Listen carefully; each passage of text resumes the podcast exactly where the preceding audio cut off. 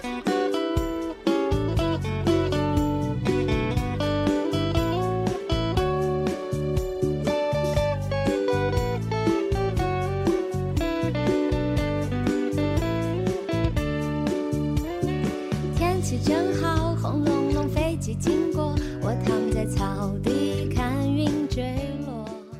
对我来说，它更像是在世界这个游乐场里面的游戏币。哦就是你有足够多的游戏币，你可以去体验各种各样不一样的项目。就比如说，当我刚毕业的时候去穷游的时候，我可能只能住青旅。对，青旅是一种非常好的体验，我会认识各种世界各地的年轻人啊，会很容易交到朋友啊。但是住五星级酒店，它可能是另外一种体验，它其实没有好坏之分，它只是不一样的体验。出发去冒险。洛杉矶到晚上不太安全，牵我手带你去海洋世界。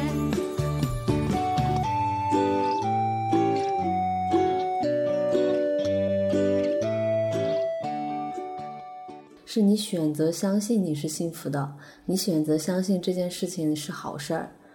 所以说，当我遇到一些，比如说丢手机、丢身份证、丢护照、丢东西的时候，我都会把它想成是，那就是老天不让我去做这件事情了。哇，这个心态好好。嗯，或者我会把它想成是，哇，我又有题材可以创作了。想和你环游世界，可是我对象没钱没时间。宅家环游世界，自由自在，去哪都随便。东京现在晚八点，礼拜早上出发去冒险。大家好，这里是墙里墙外，我是一言，教师编八年辞职，正在写书的一言。这一期百里不在了，百里终于不在了，因为每次百里去邀请嘉宾做客我们墙里墙外节目的时候呢，都会说一句，嗯，这一期一言不在。其实原本这一期我们约丸子采访，也是百里很早就准备约了丸子，但丸子一直在开音乐会，百里又在 周游世界各地跑。但是昨天下午呢，我在良渚来找林安，刚好就遇到了丸子还有磊酱，我们一起吃了个饭。我当时和百里发了一个消息，然后百里就把这个 KPI 给到我了，所以第二天早上我就来到了丸子的家里，我们一起录制这一期播客。好啦，我们有请丸子出场，我们先让丸子做一下自我介绍。Hello，大家好，我是丸子丽丽，很高兴认识一言，是非常巧，昨天刚好就碰见了，因为我跟百里确实约播客约了很长时间。那先自我介绍一下，我是一个毕业以后一天班也没有上过的，可以说数字游民或者自由职业或者环球旅行者，一些各种各样的身份跟标签吧。但我一直在做的，实际上是在打破这种身份标签的不同的生命体验，不同的。生命的边界去这样去探索，所以目前我会介绍自己是一个原创音乐人，是我目前正在做的事情。那在这之前的话，大家可能会通过沙发客的那个片子认识过我，嗯或者说是环球旅行、背包旅行、南美洲啊、中东北非啊一些地方，在疫情前的时候，因为大学毕业之后就开始满世界的跑嘛。后面我在大理也旅居了很长的时间，也在网上发过一些关于大理旅居的内容。现在搬到杭州，还是一个乐器品牌叫 To Do 乐器的主理人。嗯，哦，以上那其实其实我觉得我和丸子的反差蛮大的。嗯，对，因为刚刚丸子看了一下我的自我介绍，他说你教师编八年辞职，对我就去年这个时候辞职的，去年暑假辞职的，嗯嗯。然后就一直是一个就是家里人口中所说的乖乖女吧，就在小县城里面，嗯嗯。然后一直做着一份稳定的工作，然后从去年辞职出来以后才开始探索，所以你看你是从毕业就一直没有上过班，我是就是刚毕业，然后就准备考编，考上编制之后就一直在上班，可以，对，就是不同的人生轨迹嘛。对，真的是不同的人生轨迹。哎，你怎么就是在毕业的时候就决定说自己，哎，我不要去上班，就准备开始去旅行了？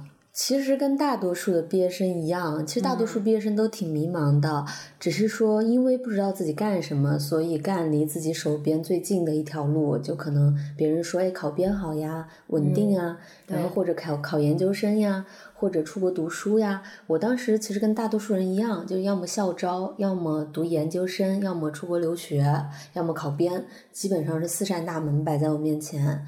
当时就非常巧的是。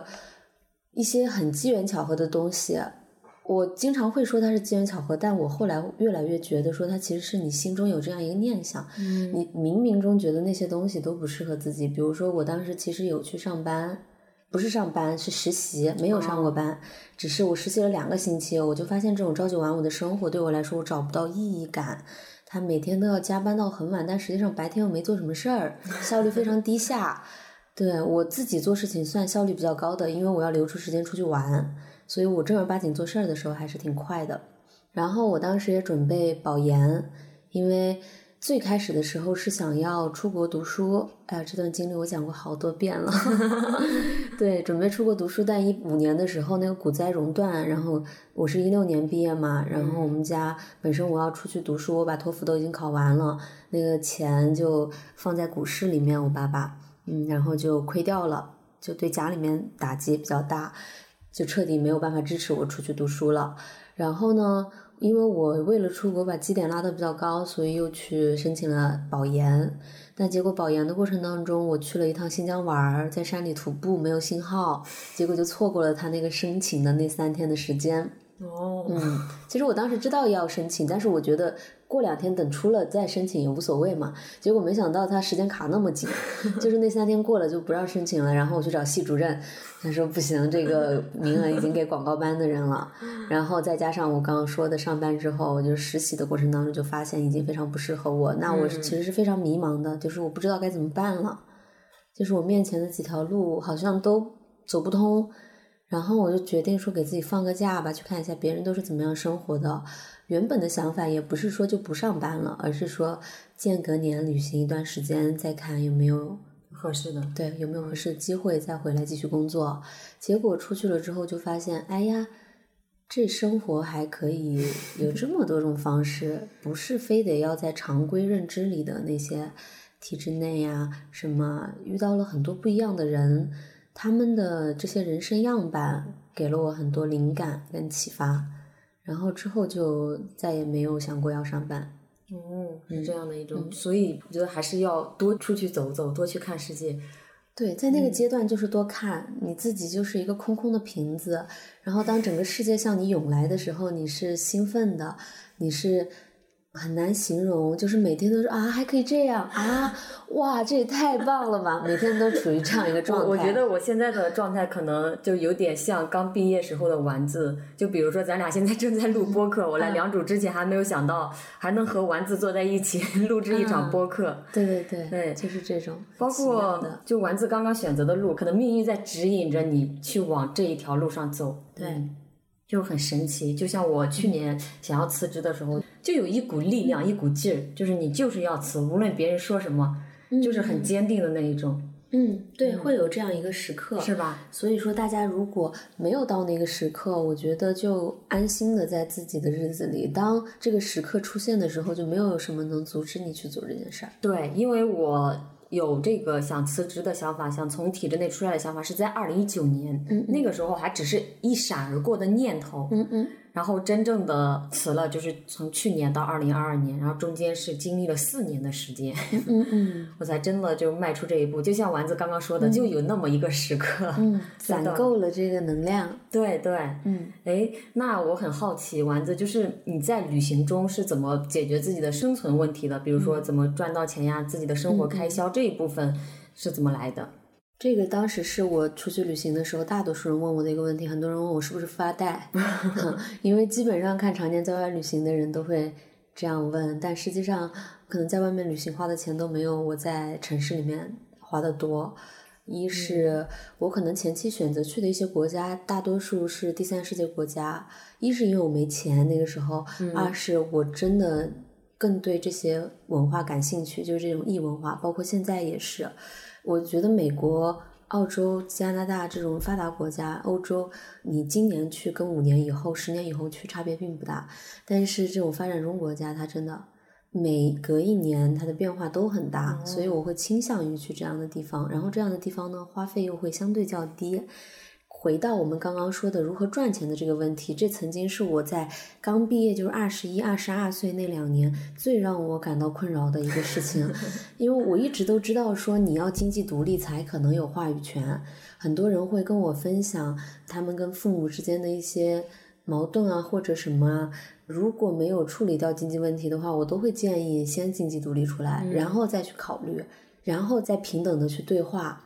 这个东西是很基础的，所以那个时候。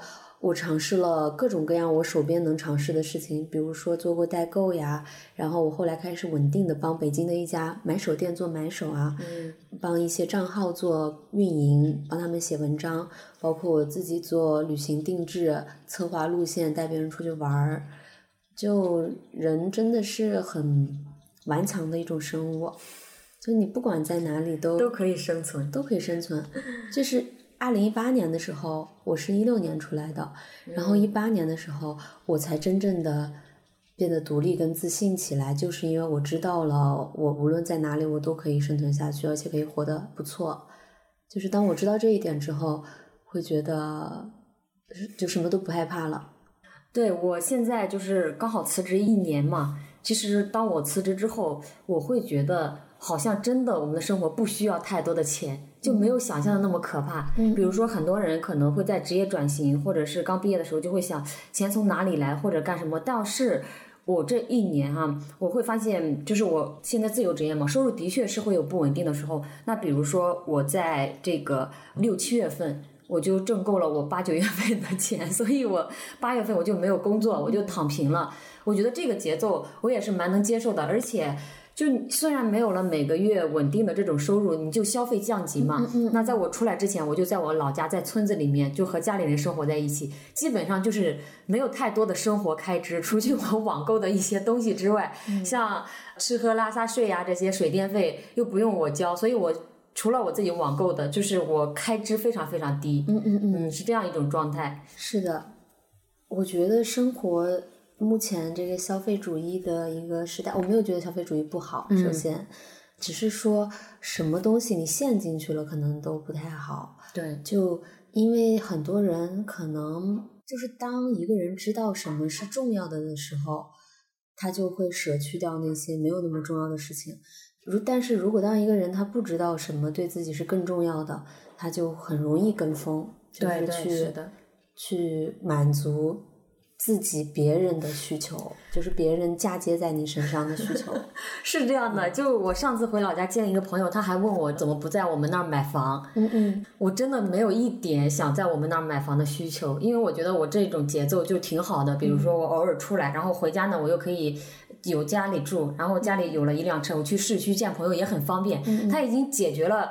我想要的东西，然后我没必要觉得我一定要有一座房子，就是在那个小县城里 继续困住我。嗯，这个点是二零一八年的时候，我不是想明白了，呃，只要我有赚钱的能力，那钱对我来说就不重要了，就是我就有能够在世界任何一个地方生存下来，并且活得很好的能力。然后第二个点让我想通的是，关于你刚刚说的买房子的事情。背着房贷，对，去发展这个社会，去提高生产力，去推动经济的发展。因为只唯有如此，你才无法停下来，你会变成一个无法停下来的齿轮，因为你背着房贷跟车贷。对，但实际上，在中国，你租房跟买房，它的这个租售比，它你租一辈子房也花不了那么多钱的，你还可以换地方住。对，所以看是从哪种角度吧。尤其是你说的家里面老家也有房子呀，看个人需求。对，就很多人其实有时候也好奇，他说：“一言你在村子里怎么待得住的？毕竟村子的认知呀，可能文化这一块都没有，然后可能也会有一些闲言碎语。尤其是像我这样的，把别人都辞了不去上班。”然后我就会给他们说一句：“我说，当你内心强大的时候，你就无所畏惧了，是你就觉得哎，这些都不是事儿了。”哎，聊到这儿，我想问问丸子，就是对你而言，就是钱代表代表什么呢？就是它在你生活的状态里，嗯，是一种怎样的地位？之前在年纪还小的时候，特别爱展现出一种钱对我来说不重要，和就是那种那种气质，就是哎呀，不要跟我谈钱，对，谈钱很俗，很很羞耻的那种感觉。我有很长一段时间有这个金钱羞金钱羞耻，包括直到现在也会有金钱羞耻。然后。我一九年的时候，我在西藏遇到一个姐姐，嗯嗯，她挺会赚钱的，然后她就跟我讲说，她说钱这个东西，你得先有了以后再说你到底喜不喜欢它，你得试过。然后我说有道理哈，然后我开始本身钱就是我们对我来说，它更像是在世界这个游乐场里面的游戏币。就是你有足够多的游戏币，你可以去体验各种各样不一样的项目。就比如说，当我刚毕业的时候去穷游的时候，我可能只能住青旅。对，青旅是一种非常好的体验，我会认识各种世界各地的年轻人啊，会很容易交到朋友啊。但是住五星级酒店，它可能是另外一种体验，它其实没有好坏之分，它只是不一样的体验。那当我有足够多的游戏币的时候，我其实可以选择住住青旅，也可以选择住五星级酒店。我可以去跳伞，我也可以住帐篷。就我的选择面会更加广一些。对我来说，钱是这样一个，这是第一个层面，对我个人而言。第二个层面是，我觉得钱能够让我的声音被更多人听见，以及让我有能够帮助别人的能力，是因为。二零一七年的时候，我当时跟我一个朋友，我们去危地马拉是偷渡过去的，嗯，很搞笑，因为危地马拉到现在都没有跟中国建交，所以当时对于危地马拉的签证政策非常模糊，有人说有美签就可以去，也有人说呃必须要申请签证什么的。然后当时在墨西哥的那个边境嘛，叫 San Cristobal 那个城市，就想碰碰运气去一下。结果没想到坐车去那边要十十二个小时还是十六个小时，我忘记了。然后去了那边之后才知道我必须要签证，因为之前说塞点小费也能过去，然后反正就怎么都过不去，就不通。然后给了五百比索给村民，村民带我们翻山，直接翻山过去了就。然后过去以后，嗯。又是一顿那种面包车，那个面包车的门都关不上，都是坏的。然后地非常的烂，泥泞，然后盘山公路巨晕车。所以当我坐车坐到我要去的那个小镇，它是一个火山湖，我人都要碎了。哇！就是真的，因为我本来就晕车，所以我每一站下来都吐都吐。就是我觉得我这辈子没有吃过这种苦的感觉。所以我跟伙伴就商量说，我们今天一定要犒劳自己，去吃顿好的，要去吃这个小镇最洋气的、最 贵的一个餐厅。然后我们在那个猫头鹰上面找了一个湖边的那种西餐厅，确实很贵。我们当时一看菜单，就要不还是走吧。我 想不行，吃了那么多苦，要对自己好一点。然后就在那吃了。然后呢，我们隔壁桌坐了一对美国的夫妇，老年人，他们是退休了，准备来这边考察一下，看要不要在这边养老。我们就聊得很开心，就瞎聊，啥都聊，聊特朗普啊，聊这那的各种。我已经其实已经忘记具体聊了啥，只记得当时聊得非常开心，包括他都不知道美元跟人民币的比例是七比一。然后我说我们一路上是如何到达这里了，说了，聊得很开心，然后就走了。结果后面我们吃完饭去结账，心里还在打鼓，哎，这一顿吃了这么多，就是抵了好几天生活费了。结果去结账的时候，他们请了你吗？对他们把单买了，天哪！留了一个字条，说年轻人要勇敢的享受世界。哇，我听得鸡皮疙瘩都起来了。对，然后那一刻是我知道，就是财富是可以用来帮助别人的。哦，对。就是这是财富是可以传递善意的一种很好的方式，就是包括今年的时候，有一个女生跟我聊金钱羞耻的时候，她跟我说，既然财富总是要流动的，那为什么不让它流进一个好人呢？对我就很被打动，对，所以我觉得现在对我来说，这个东西它是自然而然发生的，我会觉得它是一个很好的东西在我这里。钱就变成了一个很好的东西，从我不耻的一个不想去提及的一样一个东西，变成了我觉得它是一个充满能量的，是的，一个好的事情。对，其实我这一点特别赞同丸子，可能就和我成长环境有关吧。就是家人会觉得什么有钱都是坏人，有钱 人就会变坏，是是是，对，就会有这种感觉。但其实，呃，我在二零一九年的时候，我那个时候特别穷，就还在体制内上班嘛，就我住过条件特别差的房子，嗯，热水都没有，还是合租，冬天特别冷，大概住了两个月。其实我昨天写那篇我辞职一周年的文章里面还提到过，但是你看后面我就一步一步。住那样条件差的，然后就后面就自己整租再分租出去，到最后面就是离开体制的最后两年，我已经有能力去独居了。我自己在那个小城市就是独居了两年，我发现就是钱让我们可以有更多的主动选择权，是就包括这次来良渚，昨天磊酱问我怎么还订了民宿，他说你可以和我一起来，我说来之前不是不认识你，他让我和他一起住，但其实你看我也有了给自己，哎，我可以住在民宿里面，环境也很好，也很干净的这。这种能力对我而言，我我和丸子的这个价值观是一样的。它首先就是我们可以拥有更多的选择权，对，就是你要先拥有了。第二点就是去帮助他人的能力，对，就是给予他人。这一点我今年是有在慢慢践行的。比如我的一些学员，可能他们的一些经历、一些故事打动我，我会在。把这个钱给回流出去，给他们一些礼物，或者是其他的东西，就包括昨天我去南风家里，我还带了一束花过去，然后他和他女朋友都很喜欢。其实今天早上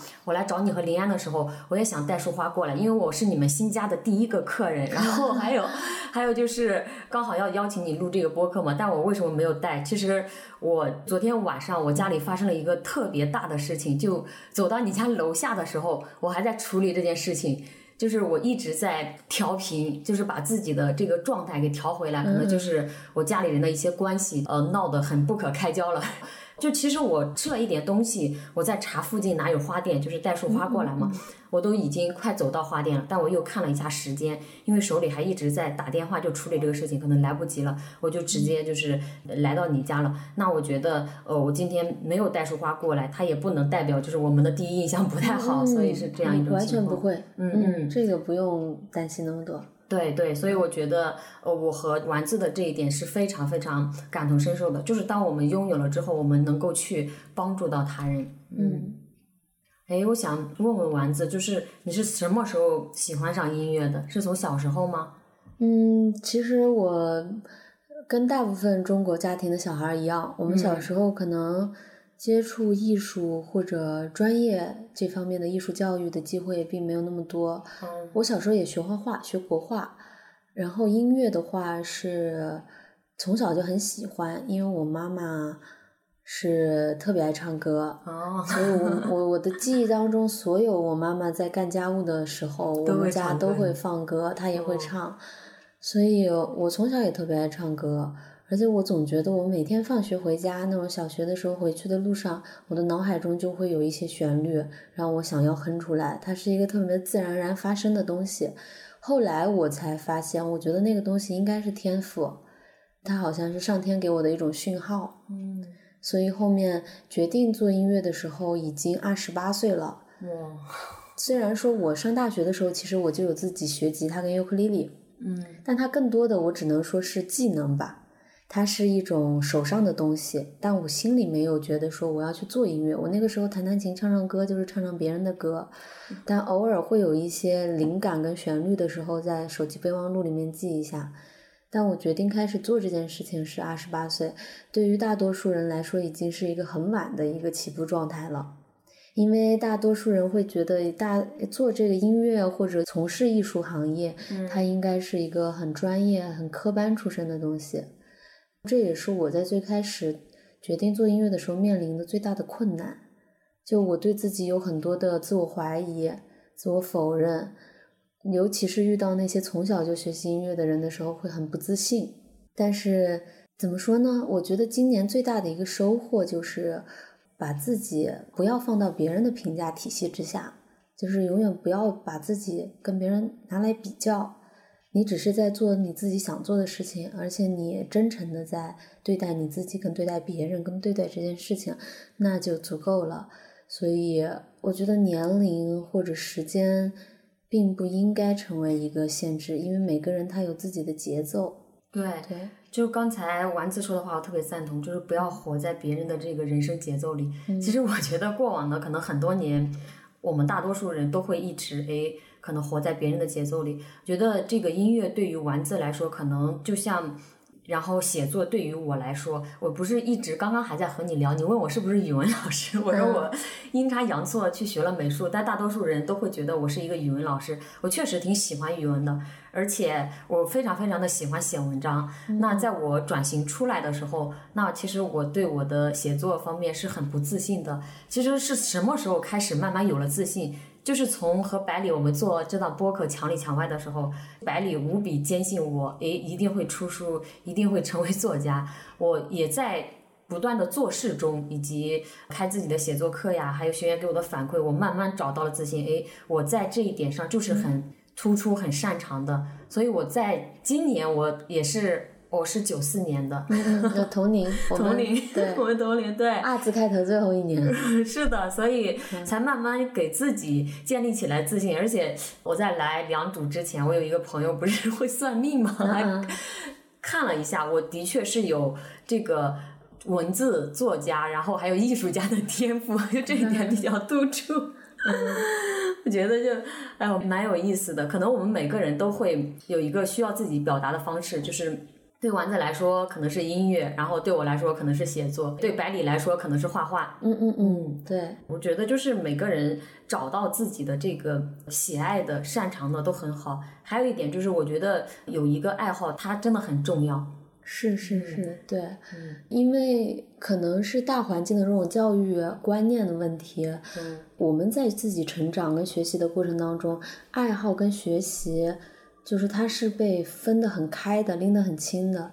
它不像就是有一些西方的家庭，他的爱好跟他的整个成长环境都是融合在一起的。嗯，他的这个东西是相互交织的，可能也是大环境的一个影响吧。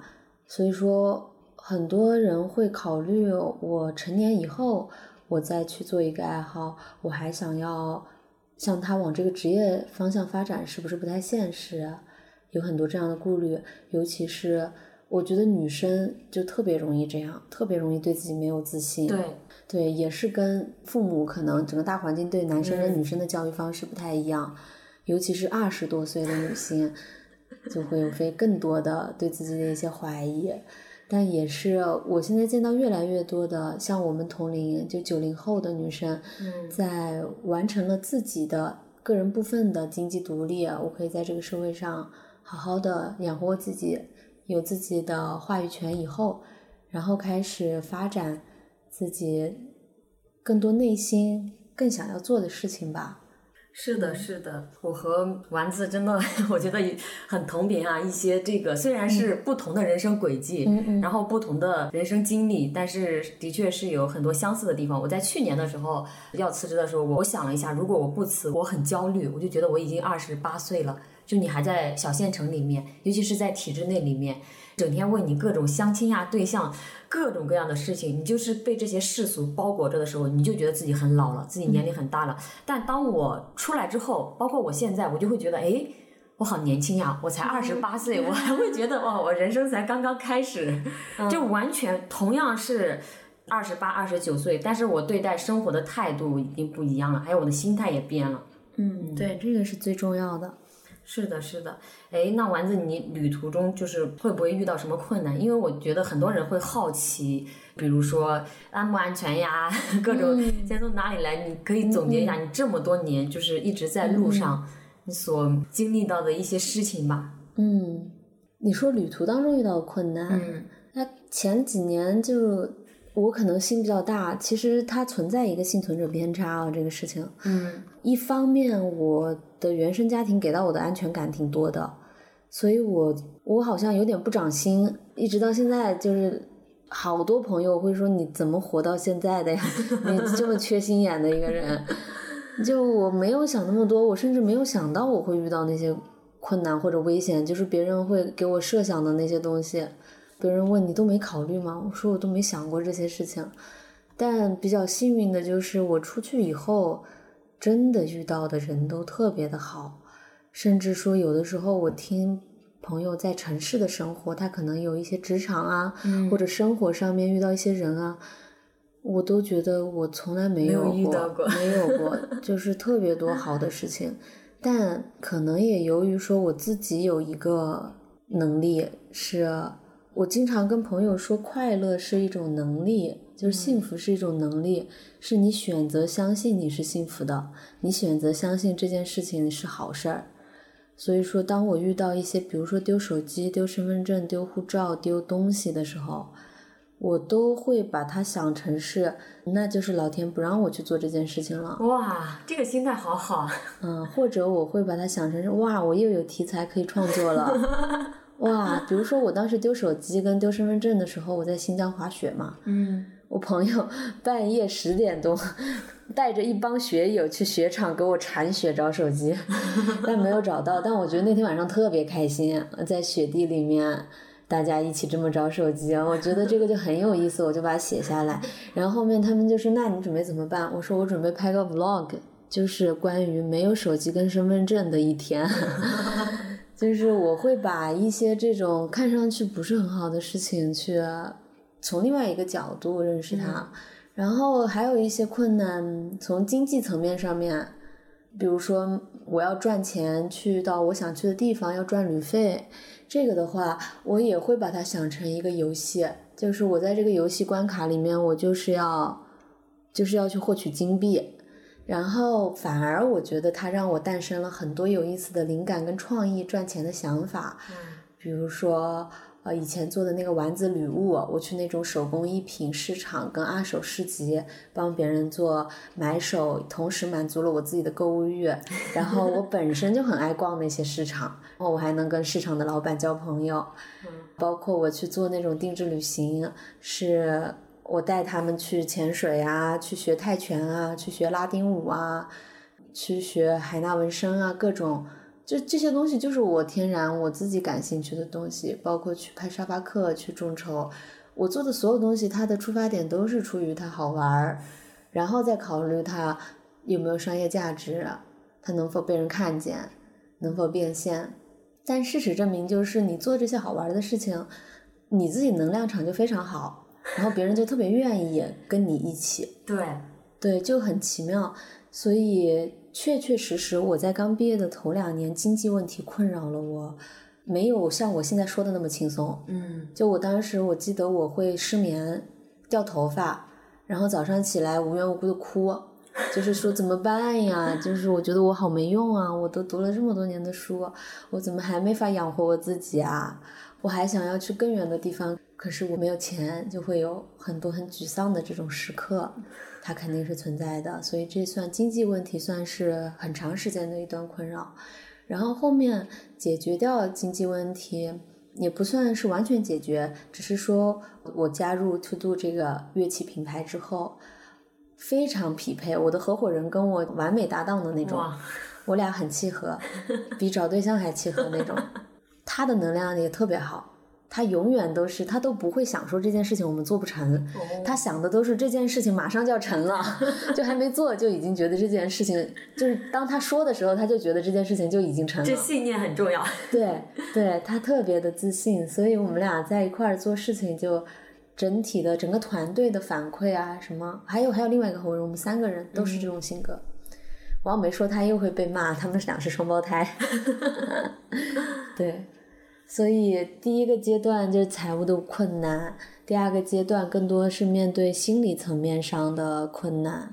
比如说，当你有了大把的时间跟自己独处的时候，你会想一些很玄的东西，你会想到底人生的意义是什么呀？嗯，我到这个世界上来，我的使命到底是什么呀？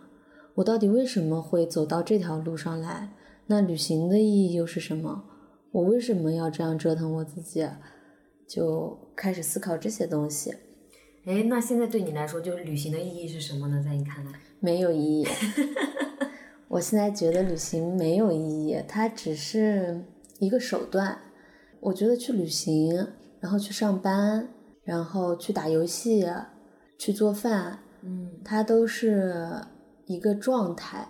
你选择把自己放到那个状态之下，因为当你在那个状态的时候，你感觉你和自己在一起，所以就每个人都把自己放到一个让你感到舒服的状态下就好了。我当年旅行是因为我觉得唯有在这种快速的变化跟流转当中，我跟自己真正的在一起，那是我自己，是我真实的我自己，所以我这样做。今年我选择放慢、暂停我的脚步，选择留在杭州，也是因为我觉得我跟我自己在一起。而不是说我一直到处跑，我到处跑的时候已经不再跟我自己在一起了，我的心在别的地方，我的身体在另外一个地方。哦，但在前几年的时候，你是感觉到你旅行的时候才是跟自己在一起的，对。而现在我会觉得我自己待着的时候跟自己在一起，我做音乐的时候我跟自己在一起。那我觉得丸子这点就特别好。现在很多人就为什么那么痛苦、拧巴、焦虑，因为他没有和自己在一起。对，嗯，我我前几天还在和朋友聊，我说现在很多人的心都是空的。嗯嗯嗯，对，他的身体跟灵魂没在一起。对，就是他跟不上，就是相当于在单脚走路嘛。是的。所以就很拧巴、很痛苦，真的是这样的。我今年因为今年。辞职对我的改变，我觉得真的蛮大的，就是它会让我去思考刚刚丸子讲的这些事情，就是我们人活着的意义是什么。其实是在去年，就包括我为什么要那么坚决的，呃，一定要离开，就是因为我有一个初中同学就出了一场非常惨烈的车祸，然后去世了。因为我对这个同学，就我们后面没有联系嘛，但我对他的印象就是上学的时候，他是一个白白净净的男生，就特别爱干净，也很喜欢帮助别人，就是大家对他的印象都很好。而且那天是特别巧的一天，就是我去和我爸妈那里嘛，在楼梯里碰到我一个同学在电梯里，他说刚刚那边那个路口出了一个很严重的车祸，他说你知道吗？我说不知道。结果回去的时候，我们才发现就是我同学，而且。还有我另外两个同学也看到了，当时我就很震惊啊！我下了班之后，我就一个人坐在书房里，我就开始问我自己：如果万一就是这一天来临的时候，那我人生还有什么遗憾吗？我发现我最大的遗憾竟然是没有辞职，没有去探索自己，没有做自己想做的事情。所以在那个心中，我就按下了一个确定键。就是今年我前段时间，我还有一个初中同学，男生，因为和家庭的关系，他选择喝药自杀了。然后我和这个同学其实印象对他就没有太多的印象，但当我听到这个消息的时候，我会觉得，就我同学都怎么都二零二三年了，怎么还能身处在这样的困境里？所以对我的冲击也蛮大的，就是这两件事情对我的冲击都很大。我又联想到去年，就是我好几个同学都看到那个同学的去世，我在想，他是以另外一种方式在给我们告别吗？就这个世界有时候真的无法解释的。是的，就世事无常嘛。嗯，及时行乐，世事无常。对，好好的珍惜当下，真的，真的。之前啊，我有觉得很多人说啊，活在当下，可能这个这四个字是我们从小听到大的，就认识这四个字。但是真正的很少有人去践行。对，这个其实挺难的，尤其是我们现在的信息量太大了。嗯，很多东西都在制造。两个层面，一个是因为亚洲人本身喜欢未雨绸缪，比较爱为未来做规划跟安排，我们的性格使然。对。然后另外一个就是信息量实在太大，它有很多外界给到你的东西，让你无法扎住自己内心的，没有时间、没有空间、没有间隙去想你到底要什么样的生活。所以我觉得后阶段对我来说，我的困难就在于我经常会觉得。我经常会觉得做什么事情都毫无意义，没有意思。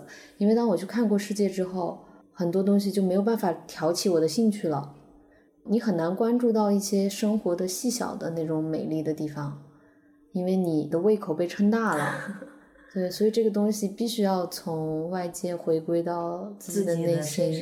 嗯，我感觉那种你所经历的是更直观的，就是更猛烈的冲击，它是一个生命的。对。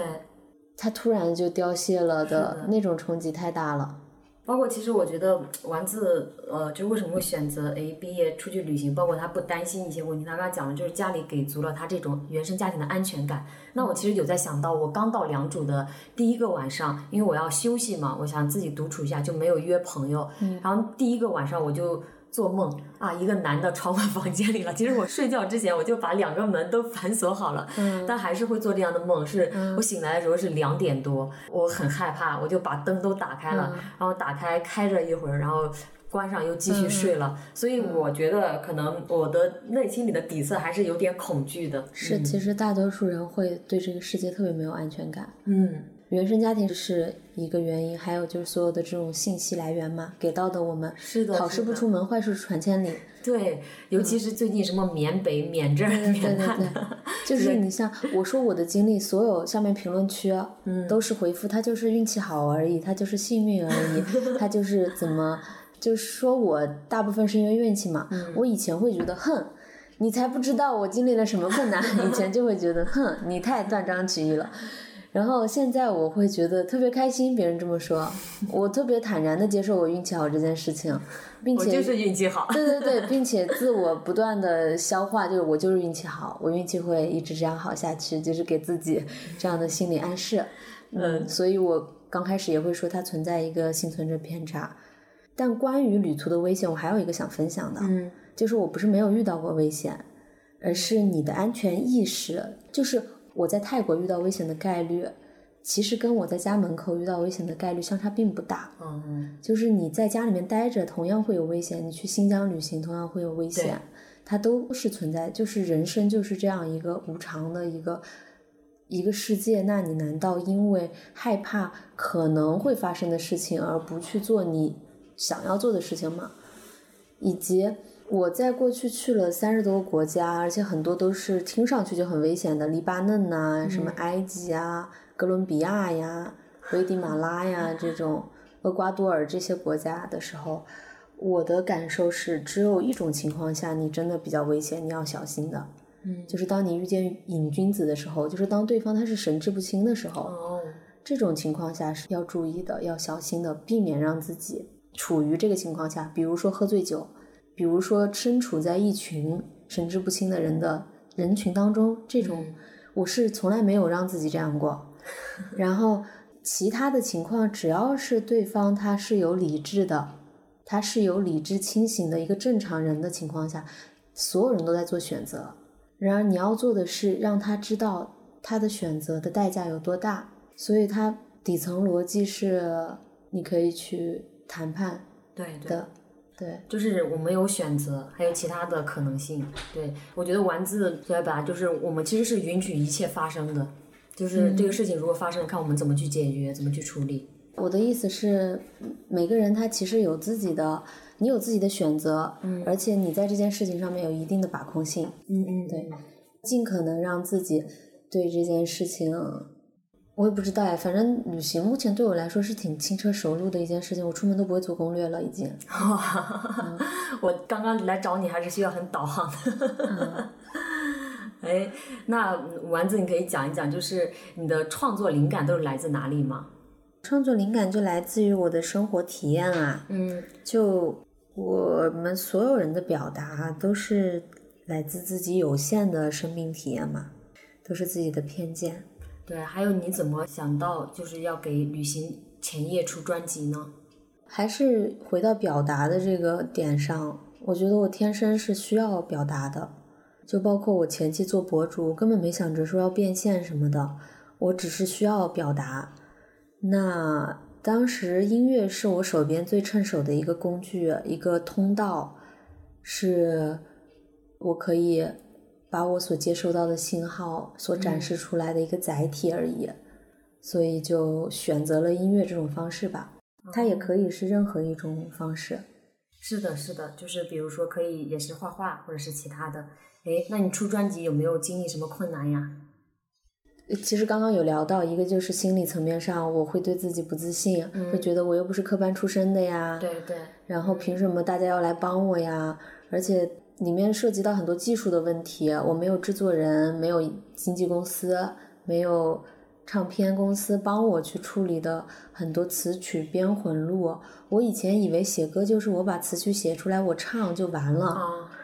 可能大多数人都以为是这样。我现在以为就是这样。对，但它实际上非常复杂。我当时这张专辑可能得有十五个人一起配合来做这个事儿。哇。一张专辑需要十五个人，这都算少的，因为他每首歌每一首歌都包含词曲、编曲、混音、录音、发行，包括设计。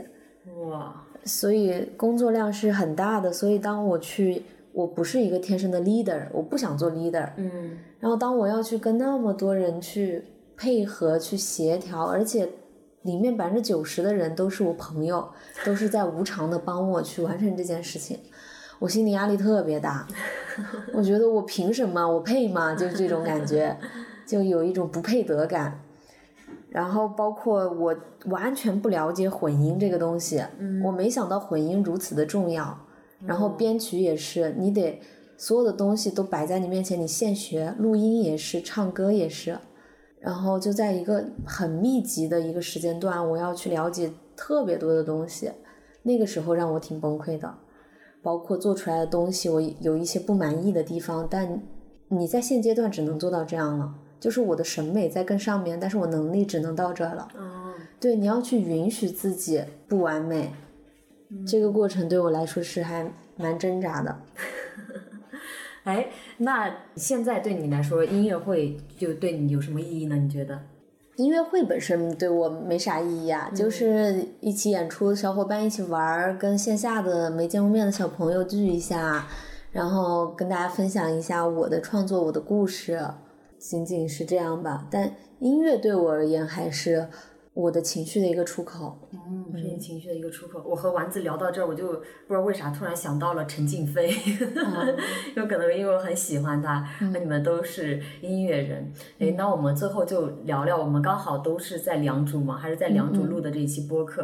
然后你去走过这么多国家，走过这么多地方，你最后就为什么会选择哎，我要在良渚停留？对，最近有很多朋友问我为什么留在杭州。嗯我想说的是，其实它可以是任何地方，它不一定非得是杭州，只是说当下，你走到这儿了，对，当下我走到这儿了，我就觉得我就想停下来了。然后所有的机缘吧，也有一些客观层面的机缘，但我觉得客观层面的机缘，不管是说我刚好遇到一个室友啊，林安啊，跟我认识这么多年的老朋友，刚好遇到一群一起可以玩音乐的朋友啊，这些都是自己给自己的心理暗示。重要的还是你自己想停下来了，所以我会觉得在哪里不重要，跟谁不重要，重要的是你自己觉得你为自己做的决定。所以就顺着命运的小河漂流到了这里。挺好的，刚好漂流到了这里，还让我工作了一下，录了一期播客。可以可以，哎呀，自惭形秽，你们出去玩都带着工作的 KPI 的。我其实没有带，就是百里一直在 揪着我，你要把这个工作做了。确实也到这个点了，对，百里跟我约了非常长的时间，对，两个人都比较佛性，嗯，就都是哎随便啥时候都行，然后就一直没有。我觉得这可能也是上宇宙的能量，想让我们两个有一场对谈。嗯，挺好的，我觉得播客形式特别棒，就是你可以直接的聊一些比较深度的话题，跟任何你想感兴趣的人。是的，是的。其实如果是听我们播客的老朋友就会知道啊，我们播客固定的片尾曲就是用的丸子李李的音乐，《爱这个世界不能只爱它的夏天》。诶，我们 今天把人都请到这儿了，就请丸子讲一讲这首歌的背后的这个创作心路历程吧。为什么写这首歌？嗯哎，这个世界不能只爱它的夏天，是我决定开始要做音乐之后，嗯我开始刻意训练自己去做的一些事情。就当时是在大理的冬天，我当时给自己定了一个练习，就是我每天都要至少花半个小时来创作。这首歌就是在大理的一个冬天，天气特别冷，我特别不喜欢冬天，因为我我也是不喜欢冬天。我以前一到冬天我就去海岛上待着，我我有三年没有过过冬天。哇，直接就不过冬天的那种。然后那次在大理的冬天，我跟我大理的房东，我们俩一起在房里，外面下着小雪，然后我们在里面烤茶、烤豆腐，还烤虾什么的，就一边看书一边烤茶。我觉得，哎，冬天这样其实也挺不错的，冬天有它的美，所以就想说，哎，这个世界不能只爱它的夏天。写了这首歌，然后进而联想到说，你对人也是这样，就是你要爱他的冬天跟夏天，他每件事情都有好坏的两面。是的，其实当时就是百里发给了我你很多首歌，就让我选一首嘛。百里觉得我音频比较好，就是因为每次我们播客片头片尾都是我来选的，因为有一些听友会给我们的反馈就是啊片头曲好好听呀、是什么？就百里让我来选你这首歌，然后我听了很多首，我一下子就是就这首歌很能戳中我的一些点，我觉得我有 get 到你在这首歌里所表达的意思，就我很喜欢这首歌的歌词，比如说硬币都有正反面，那每个人其实都有自己擅长的点和不擅长的点，还有他的优缺点。然后我就觉得，嗯，就他了。当时就给百里说，我说就用这首歌了。大家也可以去听听这个丸子的这首歌，我觉得非常非常好听。当然，也期待大家去听听丸子其他的歌。我们今天的播客录制就到结尾了，就给丸子留一个即兴发挥吧，想对我们播客的听友说句话吧。可以唱一段那个歌，可以。好的，那我们就现场让丸子唱。嗯，没有带变调夹，它这个会低一些。爱这个世界不能只爱它的夏天，太肤浅。就像每个硬币都有正反两